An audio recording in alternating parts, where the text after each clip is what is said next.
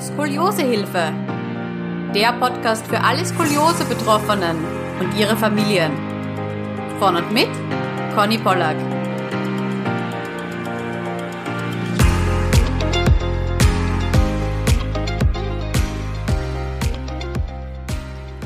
Herzlich willkommen zu einer neuen Podcast-Folge. Heute ist die liebe Lisa zu Gast bei mir. Herzlich willkommen, Lisa. Hallo. oh, ich finde das so wahnsinnig schön. Du strahlst um die Wette, obwohl du jetzt 30 Tage Post-OP bist. Also man hat das Gefühl, dir geht's richtig, richtig gut. Ja, ich bin auch echt fasziniert davon, wie schnell der Körper sich von so einem großen Eingriff erholt. So, wenn mein Arzt gesagt hat, so man wurde ja quasi von einem LKW überrollt und 30 mhm. Tage später geht's einem schon so viel besser. Das ist wirklich unglaublich. Haha, toll.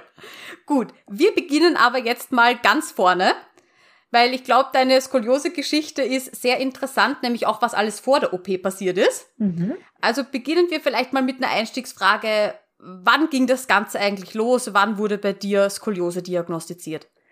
Genau, also wie gesagt, ich heiße Lisa und äh, ja, derzeit bin ich 21 Jahre alt und komme aus der Nähe von München, falls es jemanden interessiert ähm, arbeite selbstständig als Pferdetrainerin und Pferdepflegerin und genau, wurde jetzt eben in der Schönklinik am 6.10. Ähm, versteift.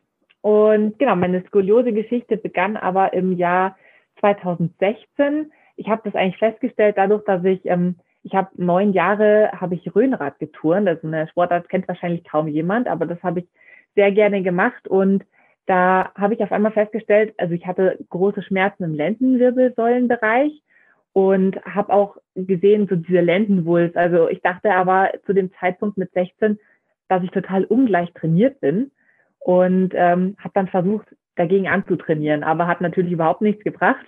Die Schmerzen wurden auch nicht wirklich besser. Und dann war es auch gerade Sommer und wie das dann ist, so in dem Alter, so mit 16, man schaut sich auch am Strand im Bikini mal genauer an und schaut mal Richtung Füße. Und da ist mir eben dann auch aufgefallen, dass mehr Disbalancen vorhanden sind. Also eben dieser, der, der Rippenbuckel vorne und ähm, dann auch wie meine Arme am Körper hängen, dass das irgendwie alles nicht ganz gerade ist. Hab das meiner Mama mal gezeigt und mich auch mal so von übergebeugt und dann haben wir schon gemerkt, irgendwas stimmt dann nicht. Wir haben aber auch noch nie was von der Skoliose gehört. Also sind wir dann ähm, zum Orthopäden gegangen und eigentlich hatte meine Mutter da einen Termin. Ich habe mich aber ganz schnell damit reingeschleust. und die hat das auch sich mal angeschaut und hat dann gemeint, ja gut, dann machen wir jetzt mal ein Röntgenbild von der Lendenwirbelsäule, weil ich da ja meine Schmerzen hatte und schau mal nach. Ja, das Röntgenbild haben wir dann gemacht und da hat man dann eben schon einen Kopfwinkel so ungefähr von, ähm, ich glaube, das waren irgendwie 38 Grad oder 40 Grad so um den Dreh, ich weiß es gar nicht mehr genau damals hat man schon gesehen und da hat sie gleich gemeint, ja, sie machen da jetzt nichts, sie würden mich gern in eine Spezialklinik für Skoliose schicken. Und ähm, ja, nenne jetzt mal die Klinik nicht genau, wo ich war, weil da war ich, also ich war da jetzt nicht so zufrieden. Ähm, aber die haben eben dann auch ein Bild von mir gemacht, eine Ganzkörperaufnahme im Stehen, wo man die ganze Wirbelsäule gesehen hat. Und dann hat er mir da wirklich mit 16 gesagt, ähm, erstmal, dass ich schon ausgewachsen bin, also Korsetttherapie geht nicht mehr, es wird nichts mehr bringen. Ähm, er hat mir aber auch keine Alternativen vorgeschlagen, sondern hat wirklich gesagt, ja, also entweder wir könnten operieren, weil eben rauskam, dass die Winkel da drüber, also ich habe sogar eine trippelbogige Skoliose, ähm, dass die Winkel drüber sogar noch extremer sind und ähm, ja, dass wir entweder operieren oder halt einfach gar nichts machen. Ich soll einfach weiter leben wie bisher. und ja, da habe ich mich natürlich schon ein bisschen alleingelassen gefühlt, wenn ein Arzt sagt, das sieht irgendwie total schlecht aus, aber ja, entweder wir schnibbeln da rum und, und versteifen das alles oder ja, ich soll halt einfach weitermachen, bis ich halt solche Schmerzen habe, dass nichts mehr geht. Und es war auch erstmal so ein bisschen Statement, so keine Alternative zu haben. Dann haben wir uns halt, habe ich tatsächlich auch erst sein lassen eine ganze Zeit und habe halt gemacht, was er gesagt hat, weil eine OP wollte ich nicht, da wäre ich gar nicht bereit für gewesen mit 16. Und man vertraut dem Arzt auch, oder? Natürlich. Also man vertraut dem Arzt total und denkt sich, okay, gut, für Korsett bin ich jetzt zu alt und sichtlich Physiotherapie, auch nach Katharina Schroth oder so, hat er sichtlich nicht gekannt oder hat er dir auch nicht empfohlen. Genau. Mm, und, und dann denkst du dir, okay, ja, kann man nichts machen. War bei mir ja ähnlich. Ja, Genau, dann steht man da und denkt sich, ja, was mache ich jetzt? Mhm. Und dann dachte ich, ja, solange es sich nicht verschlechtert und ich das vielleicht mit Sport oder Physiotherapie in den Griff bekomme, geht das. Dann haben meine Eltern, auch vor allem mein Papa, der hat wahnsinnig viel recherchiert im Internet, was kann man machen und welche Sportarten und welcher Physio ist der beste und so weiter. Und ähm, ja, dann bin ich auch immer wieder zur Physiotherapie gegangen. Das war aber mehr so zur ähm, Muskellockerung, also die haben Massagen gegeben. Ich habe mich auf so eine heiße Tango oder wie das heißt gelegt mhm. und so ein paar Übungen haben wir da einfach gemacht, um ein bisschen so an diesen Triggerpunkten den Schmerz etwas zu lindern. Aber ich muss gestehen, die Übungen habe ich zu Hause halt nicht gemacht. Ich war da einfach nicht so dahinter. Es hat mir keinen Spaß gemacht. Es war langweilig. Ich wollte ganz andere Sachen machen, so in dem Alter. Das, ich fand es blöd, so auf einmal mit 16, so, ja, jetzt musst du deine Übungen machen. Ähm, naja, und dann ging es aber schmerzmäßig trotzdem immer schlechter. Und ich habe dann deswegen auch nach fast neun Jahren Röhnrad eben aufgehört, weil sehr viele stauchende Bewegungen dabei waren und ich einfach gemerkt habe, dass meine Wirbelsäule das nicht mehr so richtig abfedern kann und ich danach halt einfach mehr Probleme habe als vor dem Sport. Du hast mir im Vorgespräch ja erzählt, da macht man ja auch so Saltos. Salti, genau. oder ich weiß nicht, wie es genau heißt. Richtig. Genau, zum Beispiel ein Salto aus dem Rad raus. Mein Rad war jetzt, weil ich bin sehr groß, also ich bin jetzt 1,85 und deswegen war mein Rad dementsprechend sehr riesig mit 2,35 Meter. Und wenn man da ein Salto rückwärts rausmacht auf den harten Hallenboden ohne Matte, dann staucht es schon enorm. Also das Ganze war schon hochakrobatisch, muss man dazu sagen. Ja, schon, schon auf einem ganz guten Level. Und ja, das ging dann nicht mehr. Also das habe ich für mich entschieden, weil ich wusste, ich mache meinen Körper damit kaputt, auch wenn es mir Spaß macht. Und dann habe ich das aufgehört und im gleichen Zug auch schon meine Ausbildung angefangen im Büro. Da ist natürlich ja das Problem gewesen, sehr lange sitzen, acht, neun Stunden am Tag ja mindestens, wie man es halt so kennt. Und wenn man dann noch ungesund sitzt und dann halt noch in so einer, immer in so einer Schonhaltung, ich habe mich immer versucht zu entziehen von so einem geraden Dasitzen, ja, dann hat es natürlich immer mehr wehgetan. Also ganz klar. Ähm, und dann habe ich irgendwann angefangen, ja, mir Alternativen zu überlegen, weil Physio oder Massagen haben nur ganz kurz gewirkt. Sport habe ich aufgehört. Naja gut, dann hat mein Papa mal gesagt, wir probieren jetzt auch alles Alternative. Und dann bin ich zu so einer Heilpraktikerin eben auch gegangen. Da habe eigentlich nicht so dran geglaubt, da war ich nicht so optimistisch, aber ich wollte es mir mal anschauen, bevor man gar nichts mehr macht. Mhm war ich auch ab und zu und die meinte dann, ah super, und siehst du, die Beinlängendifferenz ist gar nicht mehr da, Hokuspokus, aber muss ich sagen, das war ja alles wieder vor. Also das war halt ja vielleicht mehr so Hoffen auf den Placebo-Effekt, ne, wenn man da was macht und dann mal hingeht, dass sich was tut. Und das war aber eben zu der Zeit so schlimm von den Schmerzen, dass ich weder Treppen steigen konnte, noch lange sitzen oder stehen. Also ich habe mich auch immer sofort hinlegen müssen bei jeder Kleinigkeit. Ähm, und auch am Stall, ich konnte nicht mehr auf dem Pferd sitzen, um auch nur Schritt zu reiten, weil es so wehgetan mhm. hat im letzten Bereich oder ausmisten, weil wir immer Selbstversorger waren. Das ging alles nicht mehr. Das war wirklich schlimm und da habe ich auch ganz viel geweint in der Zeit. Und dann kamen meine Eltern auf die Idee, da hatten sie so einen Sport gefunden. Ich weiß nicht mehr, wie der hier heißt. Auf jeden Fall, das sah auch aus wie so eine Streckbank, wo ich mich da drauf gelegt habe und da so spezielle Übungen gemacht habe. Ähm, kann aber gar nicht mehr mich dran erinnern, wie das hieß. Es war auf jeden Fall schweineteuer und deswegen haben wir das auch nach ein paar Monaten wieder gelassen, weil es einfach zu sehr ins Geld ging. Genau, aber ich habe trotzdem gemerkt, so durch den Sport und diesen Ausgleich, dieses Aufdehnen, dass dann die Schmerzen ein bisschen besser wurden. Ähm, und hast du je die Physiotherapie nach Katharina Schroth probiert? Nein, tatsächlich nicht das wurde uns einfach nie vorgeschlagen. Also mhm. eben bei diesem ersten Arzt, wo wir waren, der hatte nur bei der OP die Geldscheine in den Augen und uns total ja. überrumpelt. Mhm. Und ich gesagt, eine Alternative haben sie nicht.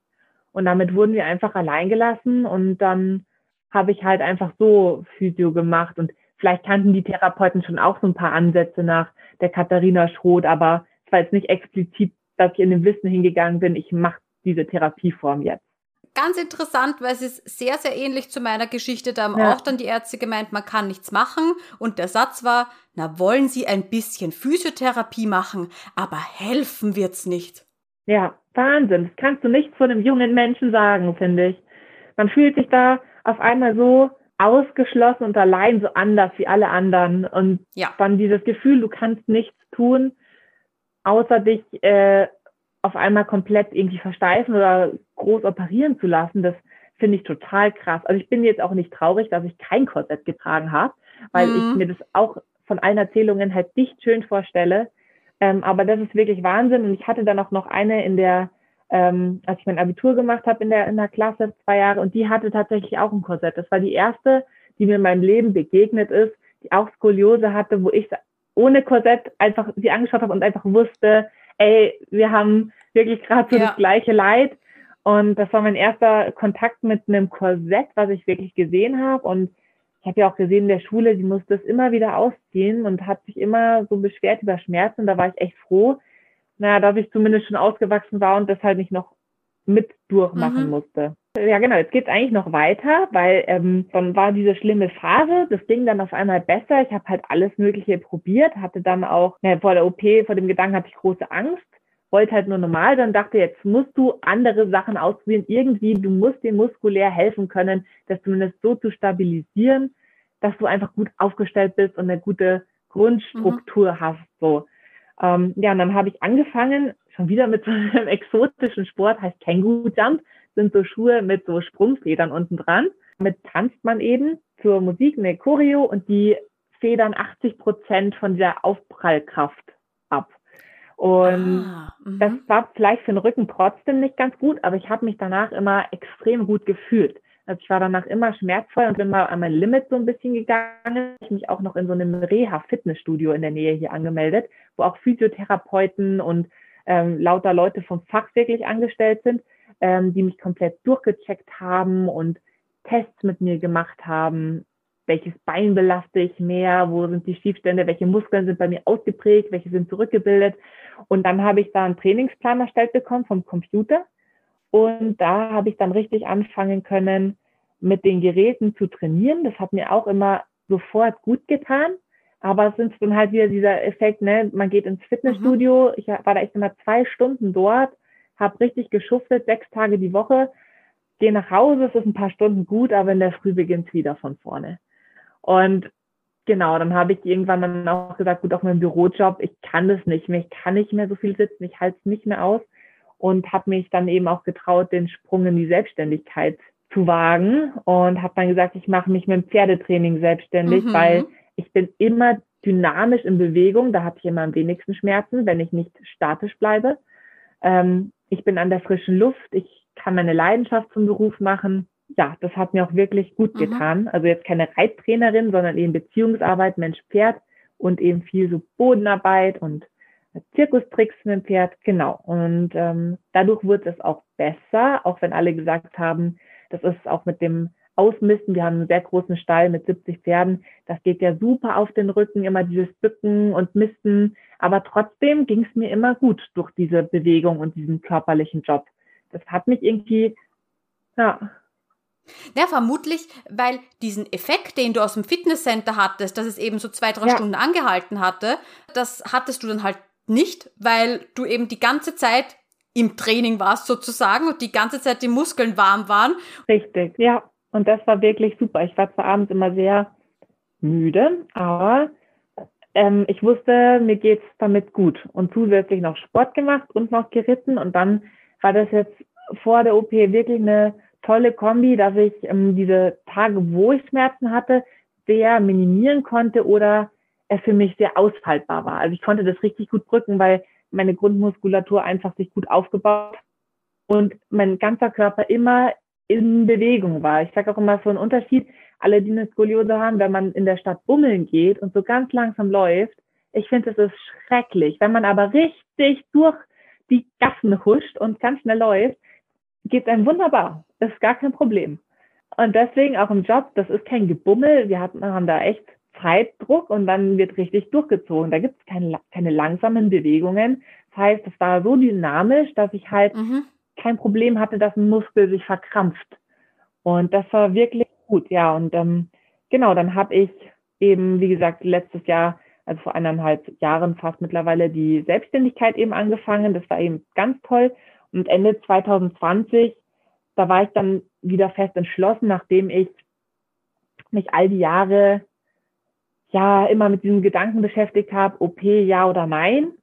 ähm, habe ich gesagt, ich nehme das dieses Jahr, also 2021 in Angriff und ziehe es jetzt tatsächlich mal in Erwägung. Ich hatte mich sehr viel ausgetauscht mit anderen. Ich hatte das Gefühl, ich wäre jetzt mental bereit, auch für mhm. diese Entscheidung, wenn jetzt nichts mehr hilft. Und auch, weil ich im Gefühl hatte, die Skoliose ist schlechter geworden. Obwohl ich immer Sport gemacht habe, Alternativen gesucht habe, ähm, dagegen anzutrainieren. Und ich habe aber einfach in meinem Spiegelbild gemerkt, boah, irgendwie, ich werde immer krummer. Also ich habe das richtig gesehen und das ging natürlich auch wieder auf die Psyche, weil entweder ich hatte wieder die Schmerzen, wenn ich die Schmerzen nicht hatte, habe ich mich halt im Spiegel gesehen und gedacht, um Gottes Willen, ich mag, mhm. ich mag nicht mehr. Ich will einfach einmal wissen, wie es ist, gerade zu sein oder diese Schmerzen nicht mehr zu haben. Mhm. Und dann habe ich zu meinen Eltern nur gesagt, so Mama, Papa, das ist jetzt wirklich meine Entscheidung. Da hat mir jetzt keiner reingesprochen, aber ich möchte wirklich das nochmal, alles nochmal überprüfen lassen, ob es tatsächlich schlechter geworden ist, wie mhm. ich vermute. Ähm, und wenn das der Fall ist, dann würde ich gern mal ein Beratungsgespräch in der Klinik haben und tatsächlich überlegen, ob ich mich operieren lasse. Und das war dann eben dieses Jahr soweit und habe mich ja, wie wir am Anfang gehört haben, für die OP entschieden, dass ich das mache. Ich hatte das im, im Mai, glaube ich, ausgemacht, hatte dann ja noch Zeit bis Oktober und habe mir dann gesagt, ich mache mir jetzt noch den schönsten Sommer, den man sich vorstellen kann wo ich gar nicht dran denke, sondern wirklich richtig aktiv bin, die Zeit mit meinen Freunden genieße, mit meinem Freund, mit, mit dem Pferd, dass ich nochmal richtig weit äh, einen Wanderritt mache, sind wir nach Nürnberg gefahren, 130 Kilometer zu Fuß unterwegs gewesen, tolle Abenteuer erlebt und ja, da bin ich auch echt froh, dass ich das davor gemacht habe, mich so abgelenkt habe, aber trotzdem wusste ich die ganze Zeit vom Kopf, ich, ich bin bereit. Also das mhm. war gar kein, nicht mehr die Angst, die ich vor ein paar Jahren hatte, wo ich wirklich gedacht habe, um Himmels Willen, ich möchte in meinem Leben nicht machen. Das war auf einmal ganz weg.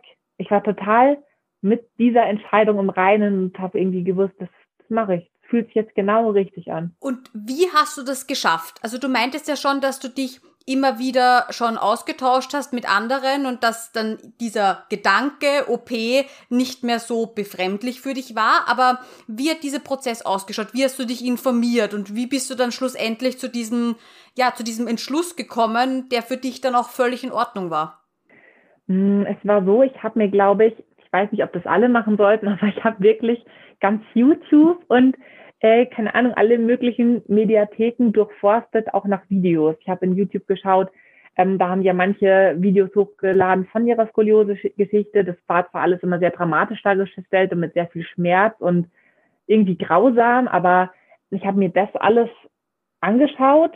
Am Anfang war das auch vom Prozess doch so, dass ich immer, wenn ich das angeschaut habe, geweint habe, weil ich dachte, oh Gott, das steht mir auch bevor. Ich, ich mhm. möchte das nicht. Ich finde das ganz schrecklich, ähm, die Vorstellung. Dann habe ich aber tatsächlich mal durch Glück halt nicht nur diese abschreckenden, schlechten Videos gesehen, wo, wo nur Horror war, sondern auch wirklich mal Leute, die gesagt haben, ähm, auch nach ein paar Jahren Videos aufgenommen haben gesagt haben, ey, mir geht's so gut, ich habe sogar noch ein Kind bekommen, ähm, auch die Schwangerschaft war kein Problem und ich mache wieder Sport. Ähm, vielleicht jetzt nicht mehr unbedingt empfehlenswert, einen Flickflack zu versuchen oder am Purzelbaum, aber ähm, alles ist irgendwie super und sie bereuen es nicht. Und auf einmal haben immer mehr Leute gesagt, dass sie es eben nicht bereuen und dass die Schmerzen so aushaltbar waren mit den Medikamenten. Und ja, dann informiert man sich halt natürlich erstmal über die Kliniken. Wo waren denn ähm, bisher die ganzen Rezessionen am besten, das beste Feedback?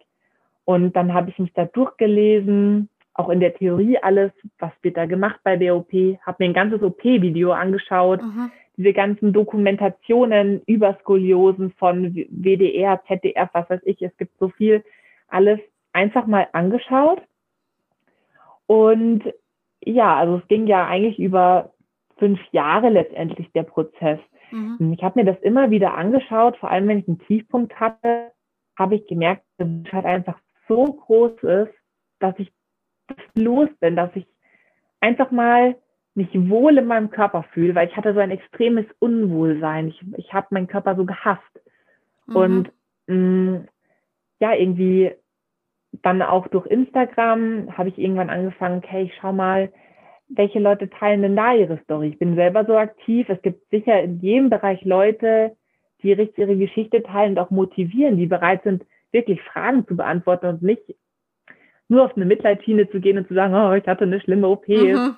Und das war alles ganz schrecklich und dann machen sie einem Angst, sondern ja, wo man wirklich mal greifbare Menschen hat und das habe ich dann gemacht, unter Hashtags gesucht und Leute angeschrieben und mit Fragen durchlöchert. Zwei haben mir ihre Nummer gegeben, mit denen habe ich telefoniert und ähm, habe dann immer gemerkt, auch mit Schülern, die nach zwei Monaten wieder in die Schule gegangen sind, wo ich mir dachte, krass, wie schnell geht mhm. das denn, mhm. wenn alles gut verläuft? Und ich habe immer mehr positive Sachen gesammelt und mich bewusst mal darauf konzentriert, auf die Leute, wo es gut funktioniert hat und mich auch sehr ferngehalten von Foren im Internet, weil ich finde, da ist auch meistens mehr Negatives. Lüge und mhm. Missgunst und Negativität, als dass man wirklich ein ehrliches Feedback bekommt mhm. oder Wahrheiten. Ja, und so habe ich mich damit auseinandergesetzt. Und ich glaube einfach über die fünf Jahre war es bei mir einfach so weit, ich habe, ich bin mit diesem Gedanken Skoliose ins Bett gegangen und damit aufgewacht. Das hat mich so gefesselt, tut sie jetzt im Prinzip ja immer noch, aber anders. Ähm, ja, und ich wollte das einfach, ich wollte es abschließen. Es war so ein großer Wunsch, das Bedürfnis war einfach so groß. Und mhm. ich glaube, deswegen war das so ein, ich mache das. Und vor allem, als ich eben auch die Bettina entdeckt habe auf Instagram Aha, ja. und mir alles angeschaut habe, die war, die war ein ganz entscheidender Mensch eigentlich, ob sie das weiß oder nicht, keine Ahnung. Jetzt weiß sie es. ja, dass ich gesagt habe, ich, doch, ich traue mich. Wenn die das schafft und so eine Frohnatur auch noch ist, dann schaffe ich das auch. Mhm. Und das war eigentlich so auch mit der Grund, habe gesagt, ich mache das. Und alle standen hinter mir. Keiner hat gesagt, nee, mach das nicht. Sondern alle haben gesagt, das ist deine Entscheidung, wir unterstützen dich dabei. Und dann war es für mich ganz klar, das mache ich. Und was ist bei deiner Recherche rausgekommen? Welche Kliniken äh, sind da immer wieder aufgetaucht? Also am präsentesten meiner Meinung nach war immer die Schönklinik in Neustadt. Also das war so, wo ich das Gefühl hatte, aus aller Welt, die fahren alle nach Neustadt und ähm, generell der Name Schönklinik, der ist überall gefallen. Es gab auch mal irgendwie hier Köln oder so, solche Sachen oder Unikliniken habe ich auch mal gelesen, mhm. aber dieses wirklich Skoliosezentrum Schönklinik, auch vom Feedback übers Personal und von den Ärzten, da war ich begeistert, wenn ich das gelesen habe, weil alle haben so geschwärmt, das wären das Heilige gewesen. Und ähm, dann habe ich auch gedacht, ja gut, dann schaue ich mal da in der Schönklinik eben auch in Neustadt, weil schön am Meer, das ist ja super. da holt man sich gut. Ähm, habe mir das auch vorgenommen, da für eine Beratung hinzufahren. Und dann hatte ich aber auf einmal bin ich noch auf die Schönklinik in München gestoßen. Ich glaube, die haben auch noch einen Sitz irgendwo bei Nürnberg oder so. Habe mir gedacht, naja, ich, ich wohne eine halbe Stunde von dieser Klinik entfernt. Ist ja blöd, wenn ich da nicht hingehe. Mhm. Und ich habe auch eine über Instagram gefunden, die auch in München war. Ähm, ja, ich habe dann das Mädchen gefragt, wie es in München war, um das eben in direkten Vergleich zu setzen mit Neustadt. Und habe sie wirklich ins kleinste Detail über alles ausgefragt und ähm, habe dann wirklich nichts gefunden, was an München schlechter sein sollte als in Neustadt. Und das ist ja im Prinzip gleiche Kette mit der Schönklinik. Mhm. Dann dachte ich, es kann nicht ein groß anderes System sein. Ähm, und habe gesagt, gut, dann gehe ich da auf jeden Fall zum Beratungsgespräch. Und ähm, ich habe mich da so unendlich wohl gefühlt. Also wirklich von diesem Moment, als ich in die Klinik reingekommen bin, an der Rezeption, beim Röntgen, beim MRT, beim Beratungsgespräch mit meinem Operateur selbst.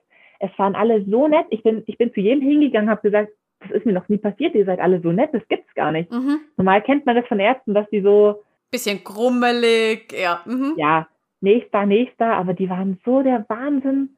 Das habe ich noch nie erlebt und dann habe ich mich so wohl gefühlt und habe gedacht, na ja, warum muss ich ans andere Ende von Deutschland fahren, wenn hier ich das beste Gefühl überhaupt habe, ähm, alle so freundlich und nett sind und ich den Vorteil habe, dadurch, dass es in München ist, dass jeden Tag meine Freunde und meine Familie mich besuchen kann. Mhm. Wäre ich jetzt oben in Neustadt gewesen, wer wäre denn wirklich hochgekommen? Urlaub hätten sich meine Eltern nicht nehmen können, die haben eine eigene Firma. Ja, ob meine Freunde jetzt jeder für einen Tag nach Neustadt fährt, bezweifle ich auch, die lange Autofahrt danach.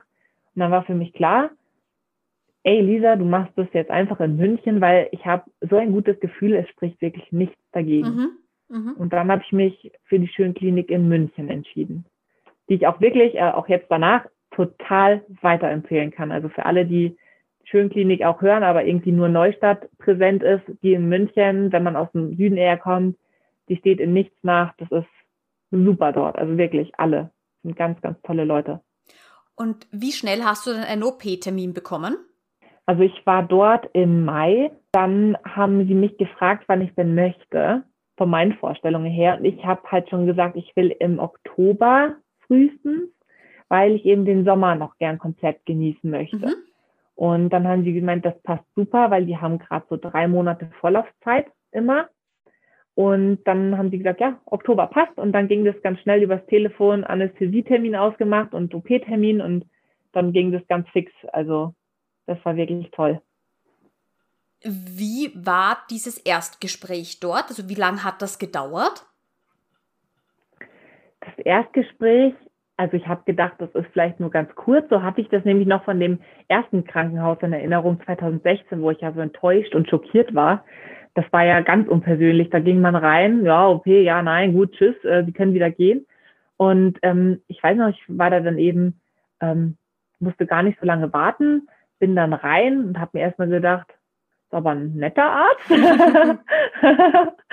sah sehr freundlich aus, ein attraktiver Typ und dachte mir, ja gut, ähm, bin gespannt, habe mir schon ein paar Fragen im Kopf überlegt, aber eigentlich so rein zur OP, das hört sich ganz blöd an, hatte ich gar keine Fragen, weil ich habe mich fünf Jahre so intensiv mit dieser OP beschäftigt, dass ich schon alles wusste eigentlich, was sie machen. Also der konnte mir darüber quasi gar nichts Neues sagen. Ich war nämlich top informiert. ähm, es waren nur noch so ein paar Kleinigkeiten eigentlich, aber ich fand das so unglaublich schön, weil du bist da reingekommen und es ging gar nicht um, eigentlich gar nicht um die OP, sondern das war so ein zwischenmenschliches Gespräch ähm, auf so einer ganz tollen Ebene. Also es war wirklich so einfühlsam und die erste Frage war eher so, wie geht's dir? Wie geht's dir mit deiner Skoliose? Erzähl mal, was ist deine Geschichte? Und das fand ich so schön, dass man da wirklich so als Mensch betrachtet wurde, so wirklich so, hm, ich will gar nicht erstmal wissen, was die Röntgenbilder sagen und wie viel Grad nach Kopf du hast, sondern, ey, erzähl mir doch einfach mal deine Geschichte. Was, wie war das bisher in deinem Leben? Das fand ich unglaublich. Und das ist ganz schlimm, weil da sitzt du dann fängst an zu weinen. Mhm. Das ist wirklich unglaublich. Das geht einem so nahe und ähm, also ganz einfühlsam, ganz warmherzig und ja, auch solche Fragen, ähm, die andere vielleicht nicht fragen würden und zum Beispiel auch sowas wie, ja, findest du dich selbst ästhetisch? Und jetzt nicht aus dem Grund, dass man sagt, ich mache die OP, weil ich mich nicht äh, weil ich will, dass es einfach aus rein optischen Gründen schöner ist. Mhm. Aber überhaupt diese Frage zu bekommen, wo er gesagt hat, hm, ich frage das jetzt nicht, ob du dich generell schön findest oder nicht, sondern ähm, dein Körper und, und diese Selbstliebe, sag ich mal, oder wie man sich sieht, das hängt ja so viel mit der Psyche zusammen. Ja. Und er hat gesagt, das ist ein sehr entscheidender, belastender Faktor, wenn du dich immer siehst und immer nur siehst, ich bin krumm und schief mhm. und dich dadurch nicht mehr schön fühlst, auch wenn das andere vielleicht nicht sehen. Aber er hat gesagt, er findet, das ist ein sehr wichtiger Punkt. Wie fühlt man sich in seinem Körper? Wie belastend ist das für dich als Individuum? Und ja, deswegen, das war ein sehr intensives Gespräch, was sehr an die, an die Psyche ging und in die Tiefe. Und ähm, da hat der einen schon gecatcht, muss man sagen. Und er hat nie, das fand ich auch unglaublich toll, nie von sich aus gesagt, wir müssen operieren oder es gibt jetzt nur noch die OP, sondern ähm, selbst als ich da schon in diesem Gespräch entschlossen war, ich weiß schon, ich will das machen. Er hat gesagt, schlaf ein paar Nächte drüber und schreib mir einfach dann eine E-Mail, ob du es machen willst oder nicht. Also es war echt ganz entspannt. Es war und sehr selten, dass ein Arzt wirklich versteht, wie Psyche und Körper zusammenspielen und auch was für eine große Rolle das bei der Skoliose spielt. Weil genauso ja. wie du sagtest, wir selber, auch wenn es die anderen nicht sehen, aber wir wissen, dass wir schief sind, wir wissen, dass wir nicht symmetrisch sind, wir wissen, dass wir gerade in dieser Welt, wo ja äh, äh, jeder perfekte Fotos auf Social Media postet, ja, dass wir es nicht sind. Ja. Und dass wir, dass wir uns selbst einfach nicht so sehen. Und ich finde das sehr schön, dass bei einem Arzttermin, wo es eigentlich um eine OP geht, dass hier auch auf die Psyche so eingegangen wird. Total. Also ich habe wirklich mich nicht gefühlt wie äh, so ein Objekt, wo man gerne rumschnibbeln will, um Geld dran zu verdienen.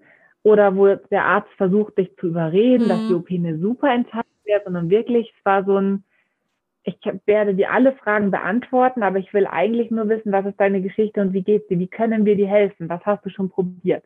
Also mhm. Also auch so alternative Wege. Und das fand ich ähm, extrem angenehm. Auch dieses Angebot, was er sofort gemacht hat. Mh, hm, ja, wenn du noch ein paar Tage zum Überlegen brauchst oder dich auch in, dagegen entscheidest, wir haben einen Instagram-Account, du kannst uns da immer schreiben. Ich schaue da jeden Tag rein, ich antworte dir auch vorab, auch wenn wir noch gar, auch wenn du gar kein Patient bist. Aber einfach schon dieses Angebot fand ich, fand ich ganz extrem. Also ich fand das so menschlich dort einfach, dass ich gesagt habe, ich mache das hier und nirgends anders. Ich musste mir da gar keine zehn weitere Meinungen einholen, weil ich wusste, das ist meine Entscheidung und auch immer, was er gesagt hat, es geht hier um dich. Es geht hier nicht um die anderen, es geht hier nicht um OP ja oder nein, sondern wir sind hier, weil es hier um dich geht. Und das war, ja, das war echt schön. Also ich war da so beflügelt. Das war unglaublich. Das hat mich auch nochmal sehr bestärkt in meiner Entscheidung, weil ich wusste, keiner drängt mich, sondern ich wusste, das kommt nur von mir. Und ich glaube, das hat mir auch nochmal so einen Schub gegeben, dass ich das machen will. Ja. Und welche Voruntersuchungen stehen dann eigentlich an vor so einer OP? Also genau, beim ganz am Anfang, wie gesagt, da geht man ja meistens, das hat man ja auch in deinen Folgen vorher schon oft gehört, zum Orthopäden erstmal, um festzustellen, wenn man so ganz basic äh, anfängt, ist es eine Skoliose, ja oder nein. Ähm, dann habe ich auch, ähm, also auch bevor ich schon dieses Gespräch mit dem Arzt hatte, habe ich schon mal ja aktuelle Röntgen- und MRT-Bilder mitbringen müssen. Mhm. Also ganz normal, da habe ich mich schon mal durchchecken lassen, um eben zu wissen, hat sich verschlechtert oder nicht sind die Bandscheiben alle okay, dass der das schon mal anschauen kann und schon mal gucken kann bei einer OP, in welchem Bereich müsste man zum Beispiel versteifen. Ähm, ja, dann direkt nach dem Gespräch hat er zum Beispiel gesagt, weil ich ja so eine trippelbogige Skoliose hatte, haben wir so Bending-Aufnahmen gemacht im Stehen. Das heißt, man stellt sich in dieses äh, Röntgengerät rein und neigt sich einmal komplett nach links nach dem Röntgenbild und dann einmal komplett nach rechts, damit man sieht, wenn man den Lendenbereich nicht versteifen würde, ob der sich von selber, ob der so flexibel und mobil ist, dass er sich von selber wieder begradigen kann. Das heißt, dass man nur bis zum Lendenbereich versteifen muss, um viel Beweglichkeit zu erhalten. Ähm, das haben wir also noch gemacht. Da kam bei mir eben raus, dass die Wahrscheinlichkeit sehr hoch ist. Deswegen bin ich auch nur bis zum ersten Lendenwirbel versteift. Habe noch vier bewegliche Wirbel. Genau, dann gab es eigentlich keine weiteren Untersuchungen in, in dem Sinne mehr, sondern ich bin dann zum Anästhesiegespräch zwei Wochen vor der OP gegangen. Da wurde einmal eine Urinprobe genommen, einmal Lungenfunktionstest gemacht, EKG, Blutabnahme und dann kam das Anästhesiegespräch mit, äh, mit dem Arzt eben und da wurde nochmal, das war ein bisschen gruselig ins kleinste Detail erzählt, was sie alles ganz, ganz genau machen und ähm, wo welcher Zugang gelegt wird etc. Das hat auch echt nochmal sehr lange gedauert, dieses Gespräch. Aber das war an diesem einen Tag alles an, an Werten, die eben überprüft wurden. Und am Aufnahmetag von, vor der OP eben, da kam ich auch nochmal 40 Minuten ins MAT, nochmal komplette Wirbelsäule anschauen. Und dann wurde auch nochmal geröntgt. Also da wurde quasi nochmal alles wiederholt, dass man wirklich ganz, ganz aktuell vor der OP alles hat. Ähm, und auch nochmal Blut abgenommen, Sauerstoffgehalt im Blut gemessen, so diese Basic-Sachen, Temperatur, klar, Corona-Test, alles Mögliche halt für den Aufenthalt dort. Und ja, dann war eigentlich alles erledigt. Also es war gar kein so großer Aufwand mehr, weil ich mhm. hatte ja schon die ganzen Unterlagen und dann wurde einfach nochmal alles wiederholt und überprüft und es kam am Vorabend eben dann nochmal die Ärzte rein, also die mich auch operiert haben, die zwei, die, die arbeiten immer im Team, einer links, einer rechts. und die haben dann eben auch mich nochmal angeschaut, nochmal quasi ohne T-Shirt und nochmal auf den Rücken geschaut und gesagt, ey, wir schaffen das zusammen, wir arbeiten eng zusammen, geben dir den Arschtritt, wenn du den brauchst. Und ja, damit war das eigentlich an den ganzen Vorbereitungen und Untersuchungen damit schon abgeschlossen. Mhm. Und hat sich deine Skoliose tatsächlich verschlechtert, so wie du es gefühlt hast? Oh, stimmt, das habe ich gar nicht erwähnt. Ja, in der Tat.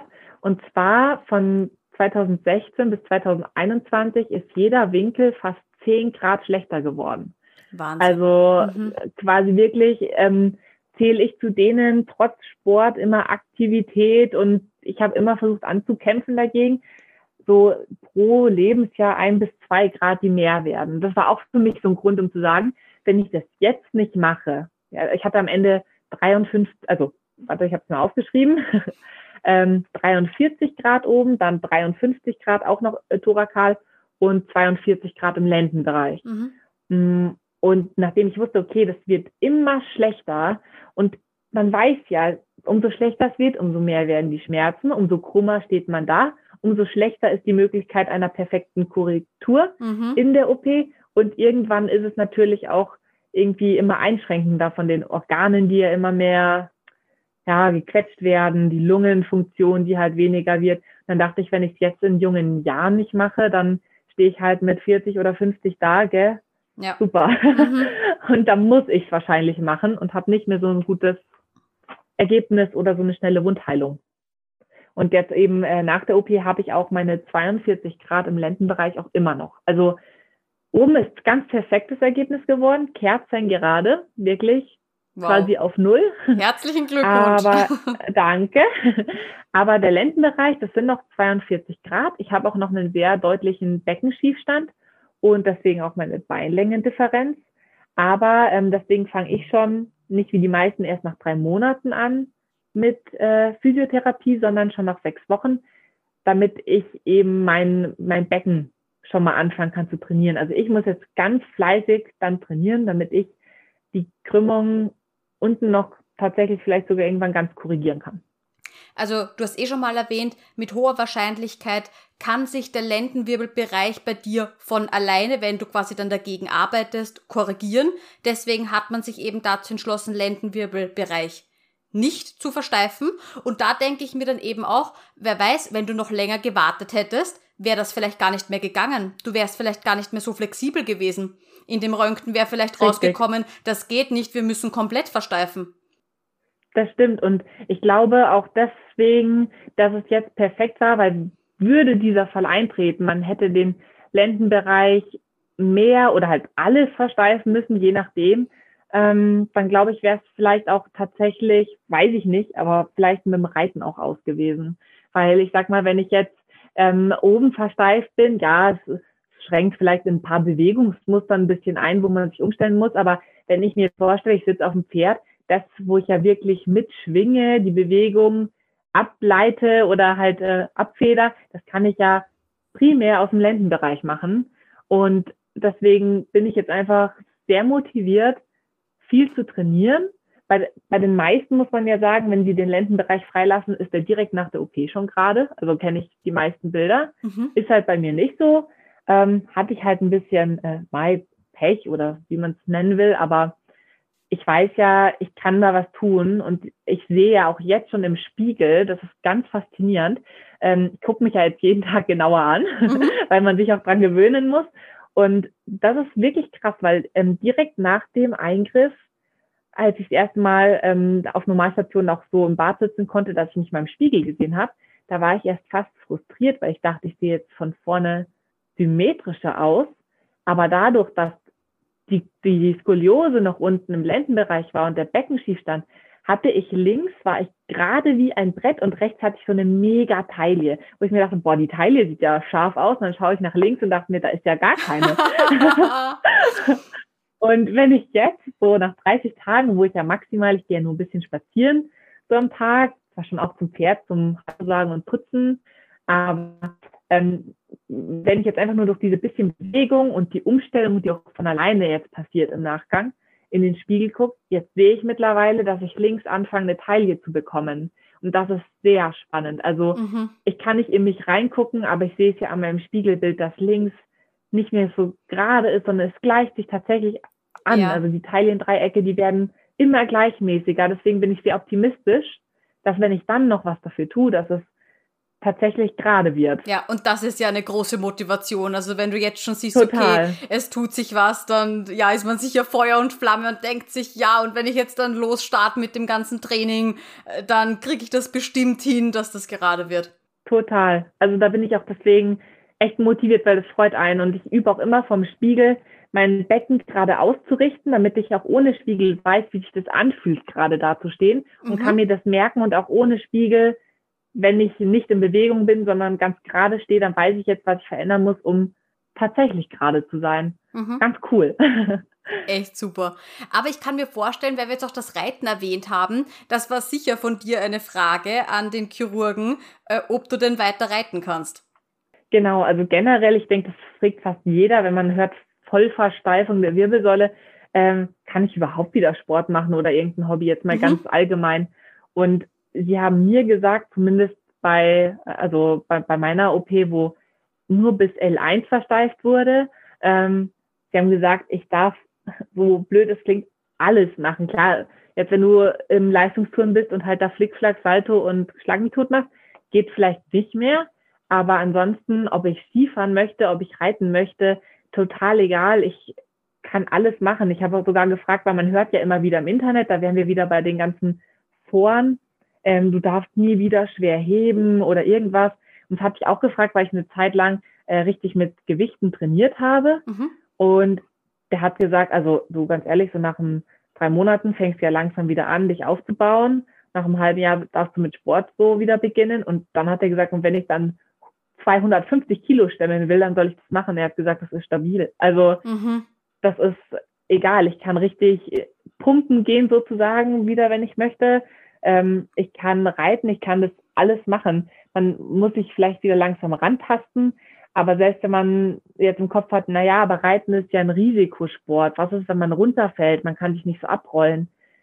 Ja, dann denke ich mir, das kann man für sich selber dann entscheiden, aber du kannst immer runterfallen und dir immer wehtun oder einen Wirbel brechen.